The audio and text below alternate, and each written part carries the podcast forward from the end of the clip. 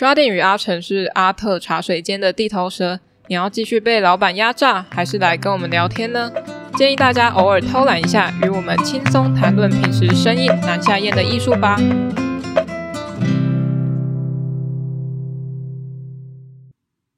大家好，我是刷点，今天是《西游记》的时间。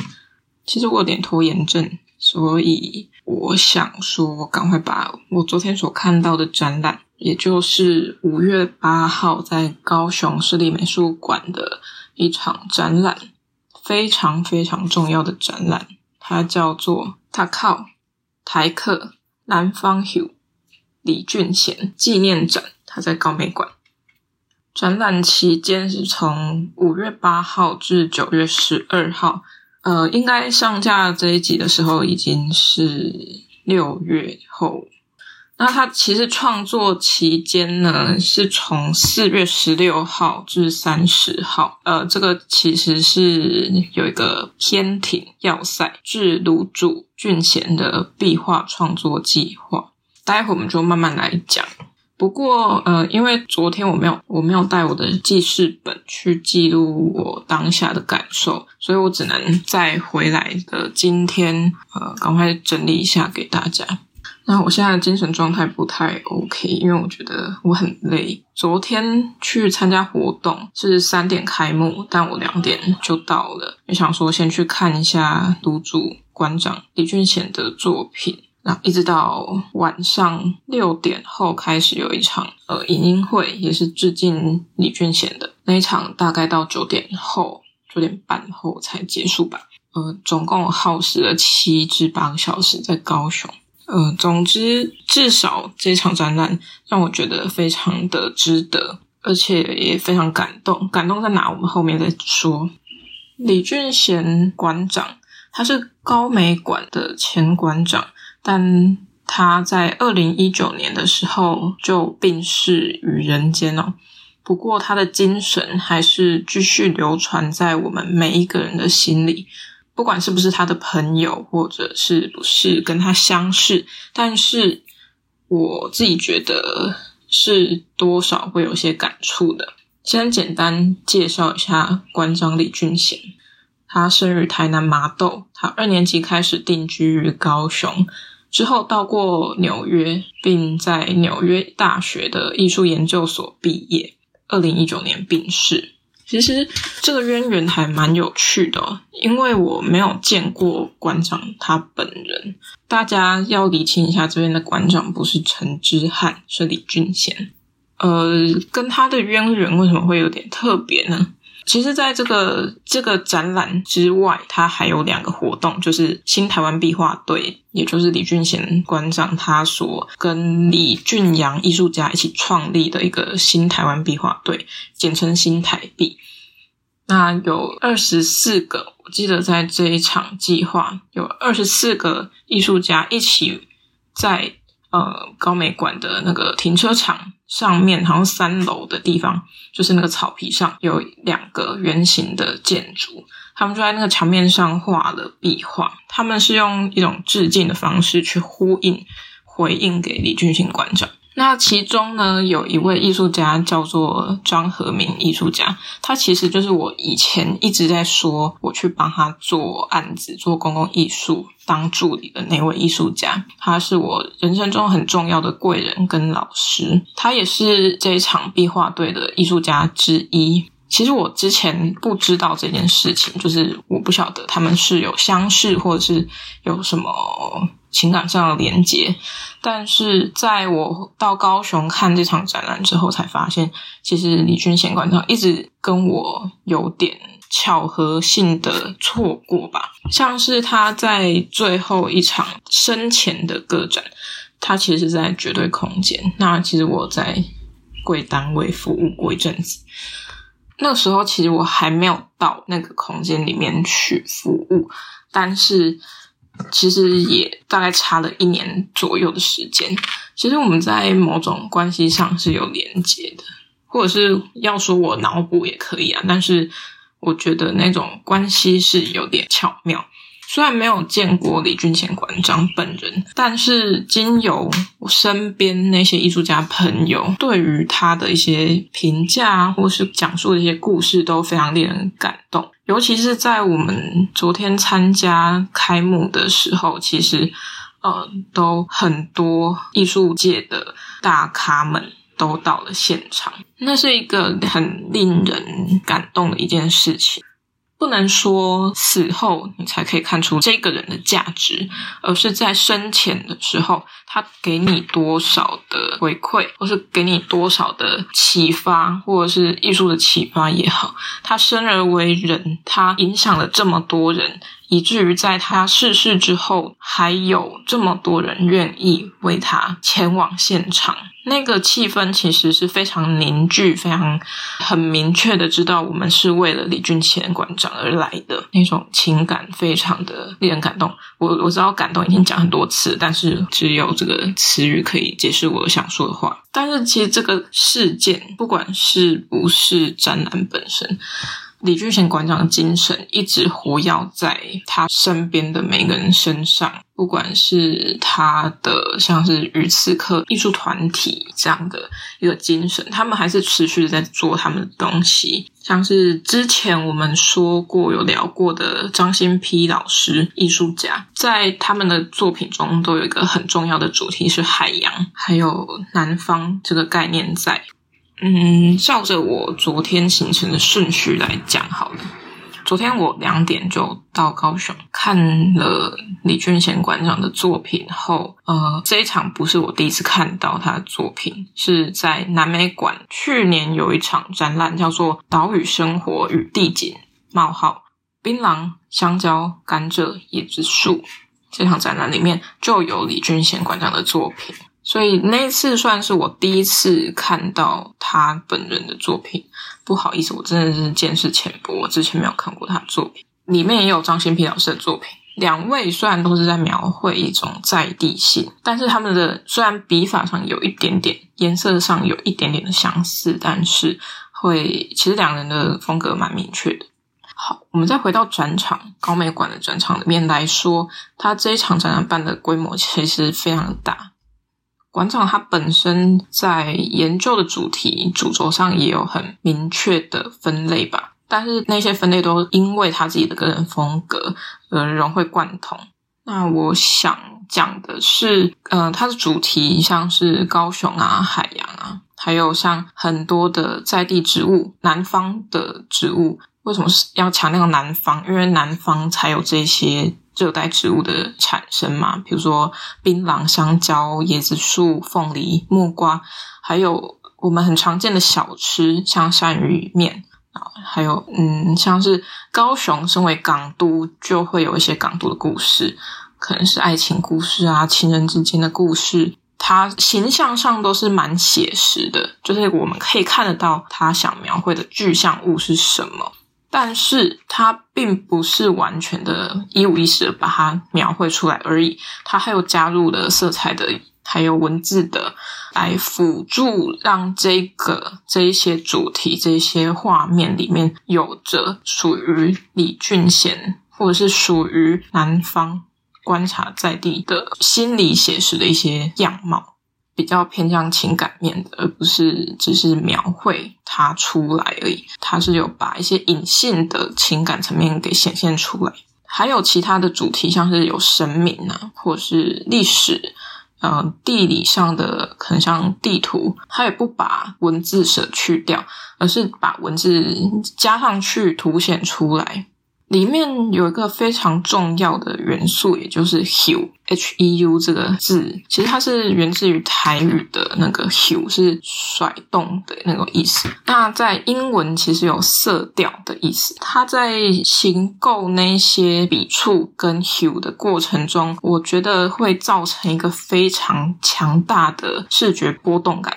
那一些波动感不是只有来自于可能是那些物件上的波动，那个波动也来自于处于南方的地气波动。属于那些笔法上层层堆叠的波动感，是会让你在观看的途中具有一道一道的强波贯穿于你的身上的那种感动。里面还有的是土地感、震撼力跟生命力的能量，在那些波里面缓缓的一道一道的强力的打上，从画面中打到你的心里面。至少是我觉得的。它在色彩的运用非常有它的一套，连荧光色它都不放过。但我们之前说过，张新平老师的作品里面有荧光色，但是我觉得他们在处理这些色感的时候。的还是会有不一样的差异哦，因为像张新辟老师的东西，它会比较隐晦。然后可能会用一些比较抽象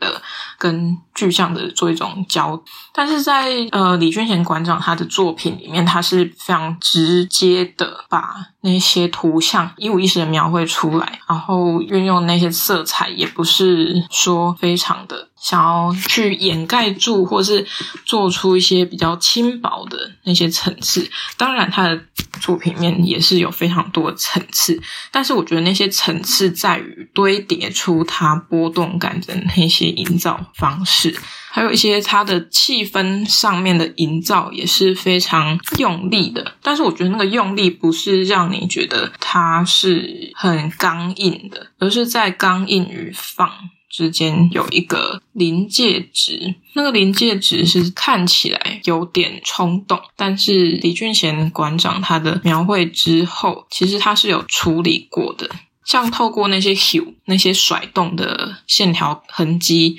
有点像自动性技法的那些泼洒，它其实都带有了让这个画面比较刚硬的画面有了一种波动、呃跳跃的感觉。不会让他觉得呃非常的强硬或者是很固执，而是在这些波，像是海浪的波，或者是刚刚说的甩动的波，还有他笔法上的一些呃类似于卡曼东西在发光时的那种线条边框的处理，是有一种万丈光芒的感觉。他那些东西都是让图像与图像之间的层次推出来。跟更明显的知道它是呃具有立体感的，在李俊贤馆长的作品里面有很大的特点，是他加入了文字入画。那他的文字入画不是只有辅助图像，比如说呃，他画了一个甘蔗，好了。他在甘蔗旁边角落写了一个“甜”字，当然我们可以说他是在描述甘蔗是甜的物种，但是这个“甜”字它可能本身它自己就是一个表现的本体。那在后来又慢慢的把这个单字变成为了组合字，或者是它是在呃这两个里面它是同时进行的，也有可能在它的这些组合字里面，它是将一个词语合在一起。比如说，在一九九七或九八年的时候，他创作了“干林州骂”，他就是在。反映台语这个“干丁咒骂”的这个词语，那他就怎么把这个“干丁咒骂”合在一起呢？他就可能先拆解的那些字体，可能是“干”就两边嘛，然后“林”也可以分对半，“周”可能是口在上面或什么下面，呃，“骂”可能有“马”，那他就把它这一些的字词拆解之后再合在一起。去做一个拼贴，那开始有这些集合字的创作形式呢，它其实也运用在一些历史地理的文字上，或者是一些呃非常独特的词汇吧。像是其实我们都说不要把一些脏字或者是负面的情绪带往你的创作里面，但是其实我们无法避免掉那些出现，因为它其实就是这么自然的出现在我们的生活里面。为什么我们要刻意去躲避它？其实我们可以用一种更有趣的方式来跟它做一些呼应。像是李俊贤老师、李俊贤馆长，他对于脏字的不能说研究吧，他其实就是一个平常会出现在生活中的东西，把它描绘出来，并不是一件坏事。那就透过了他这样一个组合字的形成，其实我们就可以在一个字，或是这个字就转为了图像，在这个图像里面，我们就可以看到它这个字的发音是怎么发的。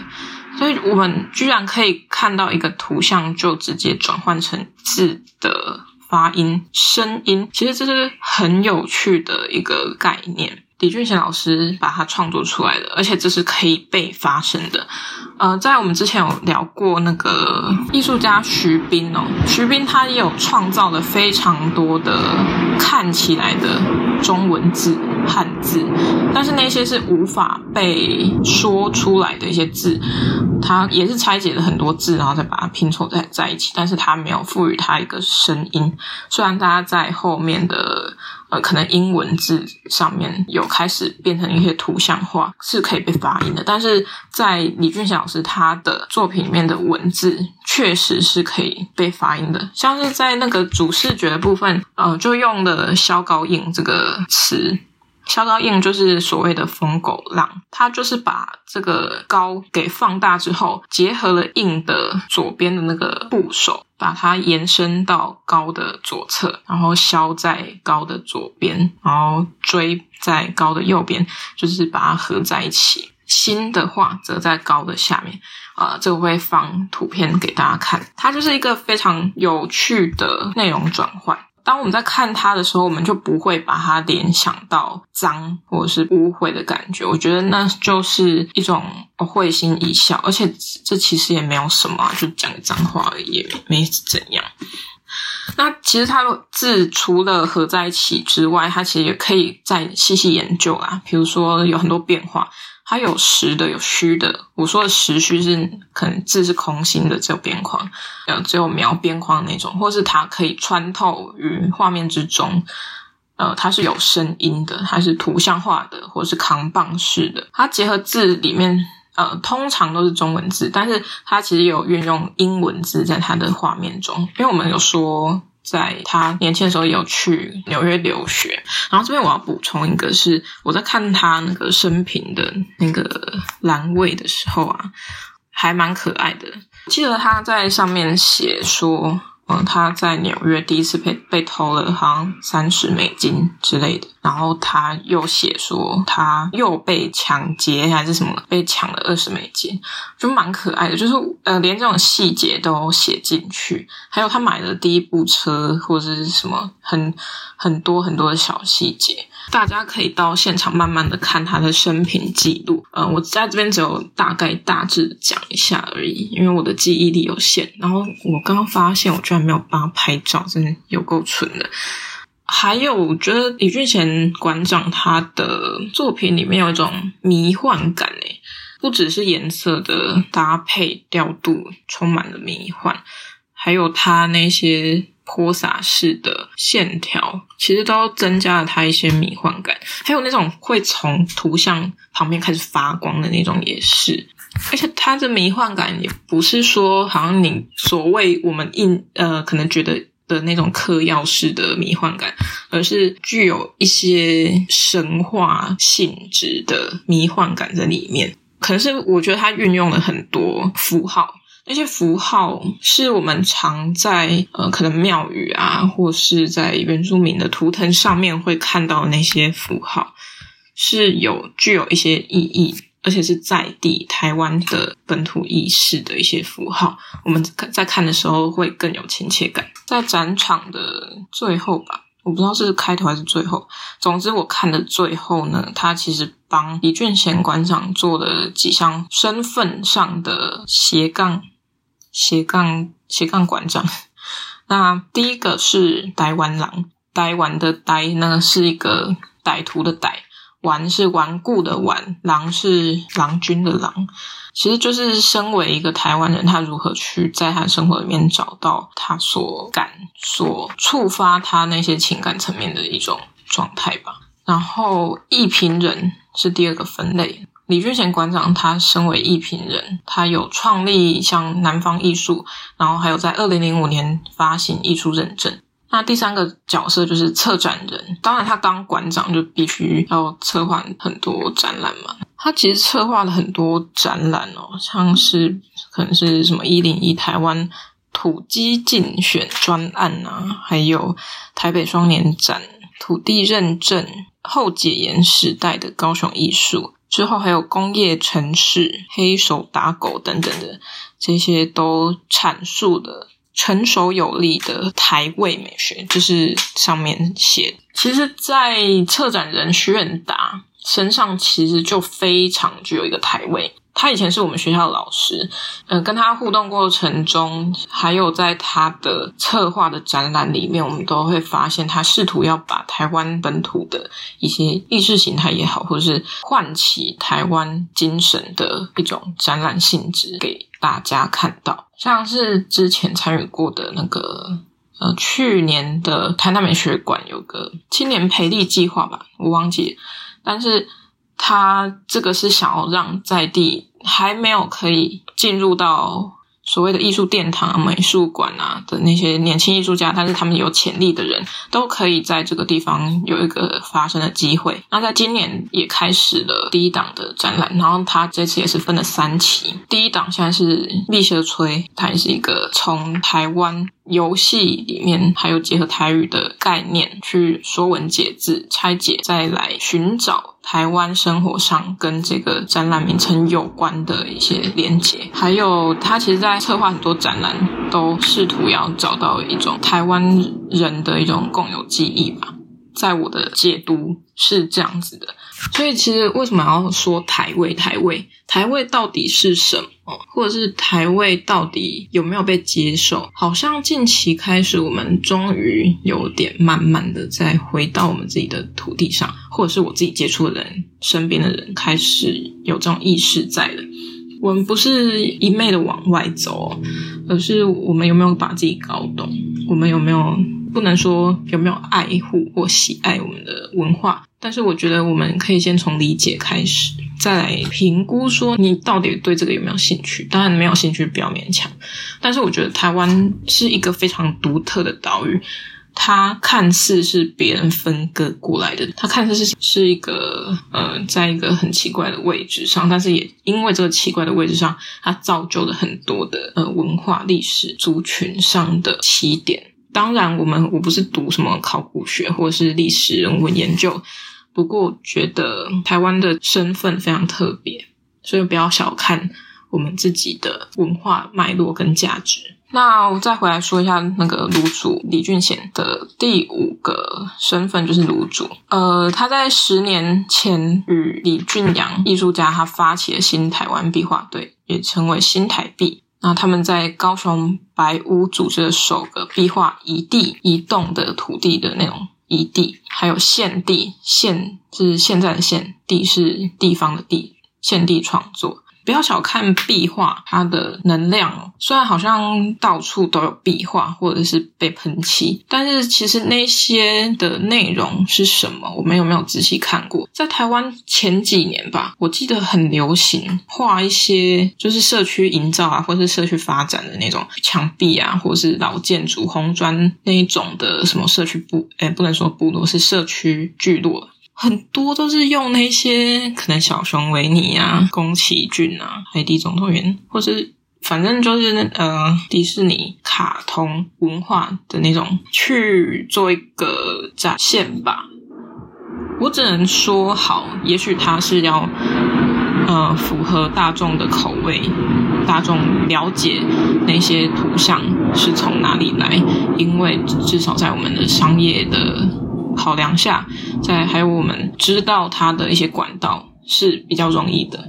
那为什么艺术家常常会东西做了，但是报道也报了，就停止于前，就没有一个继续延伸下去的？其实壁画内容非常重要，艺术家他会使用的一种手法就是故事跟转换嘛。一样可能是有图像的，那那些图像代表的意义是什么？其实我们艺术家他多少都会去做功课。比如说这次的壁画新台湾壁画队，他们在这次的计划里面，每一个人都有不一样的故事存在。不管是不是跟李俊贤馆长有一些密切度，但是他们都是在讲故事。那些故事其实跟他们生命历程有关，可能跟李俊贤馆长有关，跟神话故事有关，可能跟他们所谓的他们要那些南方植物带进他们画作里面。那我们有没有真的去看过呢？其实很难说。我们可能会觉得说，哦，那就是一个呃图像。但那个图像可能代表的是某一个植物的果实，可能是某一个植物的花瓣，或者是某一个植物它带出来别的文化的故事，像是有白鹭的故事在里面。但是我们知不知道，其实就要看我们的观察了，因为它不是那么直接的卡通，它卡通就有人物形象，人物形象就代表的那个故事内容。其实，呃，反之，我们如何去看待台湾壁画，可以再去思考啦。那为什么要叫芦渚呢？因为他在呃高雄的石泉路。其实有一个呃团体叫做鱼刺客的艺术团体，慢慢在谈论中被形成。我没有真正认识鱼刺客的哪一位成员，但是我知道几位哦，像是张新丕老师，他就是其中之一吧。那鱼刺客对我一个旁观者来说，他就是一个聚集了同样创作理念的人，还有对同样方向主题有兴趣的人在一起的一个艺术团体。那他们都因为团体的组成而有了非常深刻的情感连接，他们也是一生的挚友。在鱼刺客团体身上，我们可以学到的其实非常多。跟我同行这一场展览的朋友，他也是跟我同届的一个年轻创作者。在观看展览的过程中，其实我们就受到这个鱼刺客还有李俊贤馆长的刺激跟启发。所以我们决定要创立一个团体，也是类似鱼刺客这种艺术团体，而不是好像是什么两三人团体，然后去做一些什么艺术共同的创作。而我们是想要，也是凝凝聚一些力量，年轻势力的力量，在一起为呃我们自己的理想做一个迈进，希望会成型。好，回到李俊贤馆长，他还有另外一个身份是棒球迷。他在零四年的高美馆工任职期间，也有了那个员工的垒球队。那他也把棒球经验比喻成手感的精准度。那有时候可能丢一个球，它可以是指叉球，也可以是变化球，或是怎样的球。它其实也等于是你画笔一笔下去之后，可以是怎样的表现。接下来是旅行者。他在一九九一年至两千年间进行了十年的台湾计划。他在台南南部、中部还有东部，然后再出国至纽约，再回到台湾进行生活体验与环境为主的一些主题发现，还有跟实地的观察跟研究。他后来也延伸出了非常多非常精彩的，像是地景啊、历史、地理、语言。植物、流行文化跟原住民文化等等的，都融合在他的作品之中哦。所以那种南方的力量，或者是南方推至于全台湾的精神，非常令人佩服哦。真的非常推荐大家直接到高美馆去观看李俊贤馆长他的作品，因为在那些当下，你在那些尺幅上的，还有。图像上、颜色、笔触上，还有那些文字实际带给你的震撼力是什么？在现场才可以看得出来。还有一个是在李俊贤馆长他的作品里面有常出现的一个是八，也就是无限的这个图像。然后在里面还有蛮有趣的是，那个据说在展场中货柜是第一次摆进展场，其实让我蛮惊讶的。我以为高美馆已经有所突破很多年了，但是发现原来不是如此哦。可能我自己认为艺术空间就是可以乱搞，不是乱搞啊，就是在合理的范围下，可以不犯法的范围下把东西给移植进去。第一次把货柜放进展场中，居然是第一次，在二零二一年，会不会有点太晚？还是说，在高美馆以前的展览中没有那么突破性的作品，或者是没有这个需求吧？但是因为有了李俊贤馆长的关系，他做了一个突破，这是非常好的。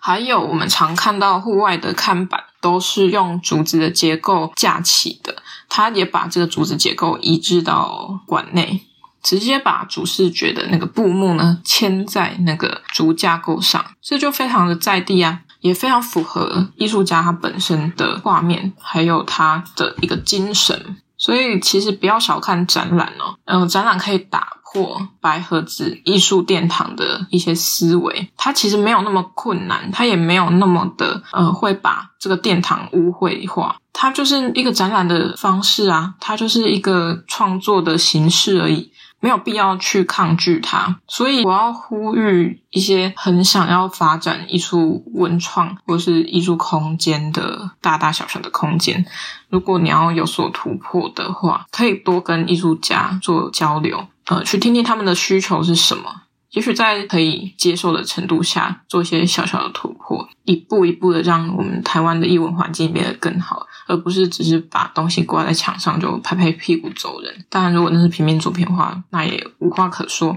但是，其实有很多很有创造力、很有能量的东西，是需要我们一起共同、一起去营造跟一起去发展的。也就像是这一次的展览，其实不是只有李俊贤老师一个人的作品好就好了。其实后来我们看到策展人龚卓军老师跟徐元达老师他们如何在更深耕的去做一些研究发展，还有如何把平面的，还有把这个李俊贤老师的作品做一个更多形式的创作，像是壁画对。壁画队的话，他们从四月中就开始创作，邀请二十四位嘛，刚刚有说过的，在停车场的碉堡上的意象的建筑，那他们都是跟李俊祥老师有非常深刻的接触过，受到启发。其实我们也是从中再去学习的嘛。然后还有影音的，像是林强领军及北泽刚影像。制作团队一起合作的影视表演、影像还有声音的表演，还有林强生歌手他到现场演唱，其实那些都是非常在地化的东西。我们把呃林俊贤老师的作品用新的方式作为影音的媒介。用一个现在可能流行的方式三 D 化，或者是不是只有图像上的跑过而已？他是在把李俊贤老师他的作品，因为有研究过，所以知道他在表达什么，然后如何配合着声音去做一种立体化他作品的效果。他的声音也是一个极大特色。那那个就必须靠大家到现场去听才会知道，我这边没有办法做记录。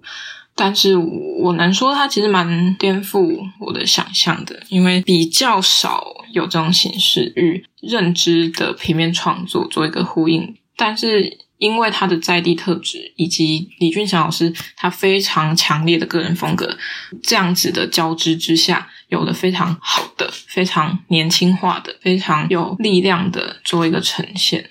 那林祥生歌手的作品，他其实内容。还有他唱的语调方式都非常的温和，在里面阐述了非常多南方或者是一些植物的呼应，或者是港边的，其实是可以跟李俊贤老师的作品也是做一个连接。虽然我跟李俊贤馆长素未平生，但是在现场的氛围，不管是开幕或者再到后面大家在上台致辞的时候。那些感动人的演说都是打动我的。你知道，一个人的能量居然可以累积到他逝世过后，仍然存在于那些受他影响的人之中，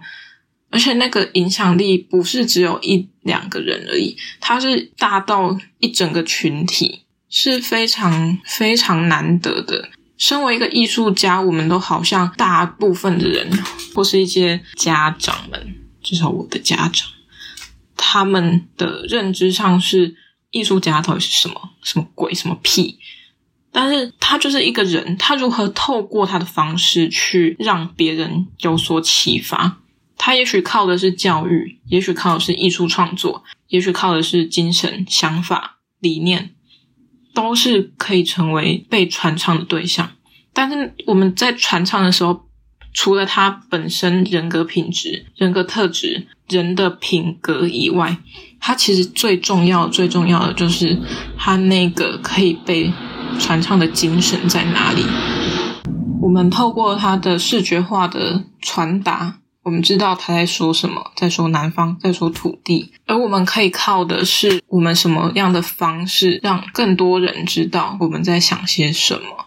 更多相同理念的人，可以更凝聚我们的力量，在同一个本质上面，在不同的发散出去，这也是很重要的。那为什么我们会开始做 podcast？其实一开始是从记录为主，还有讨论我们的想法。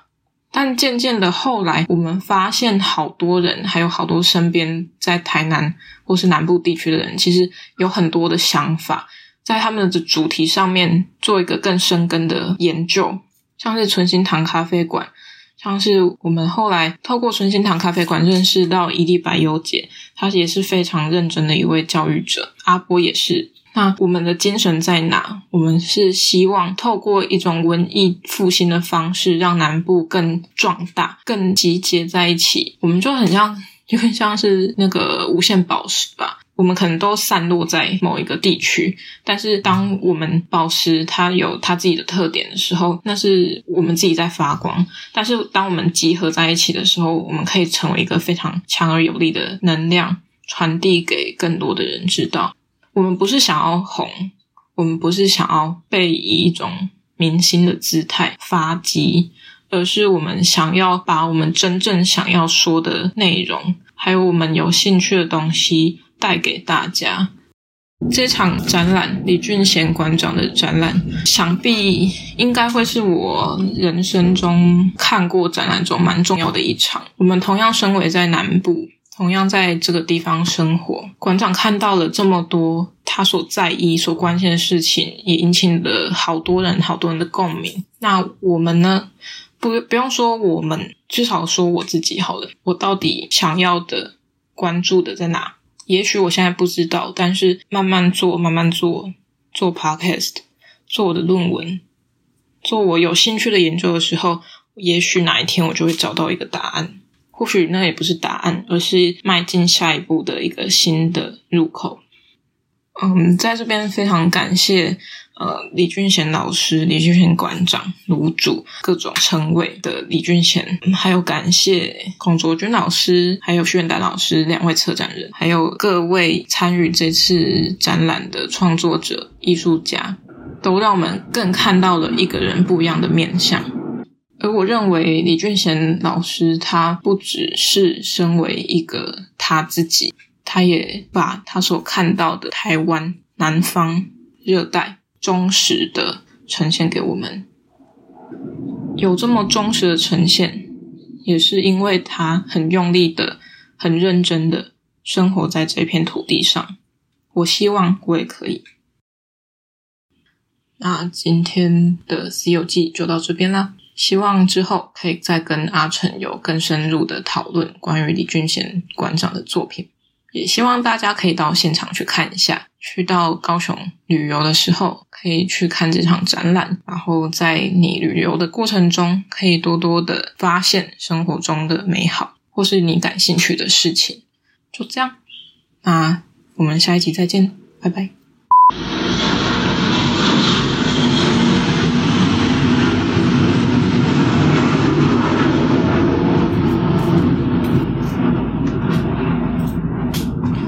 今天我们看到的是李俊贤老师的精神，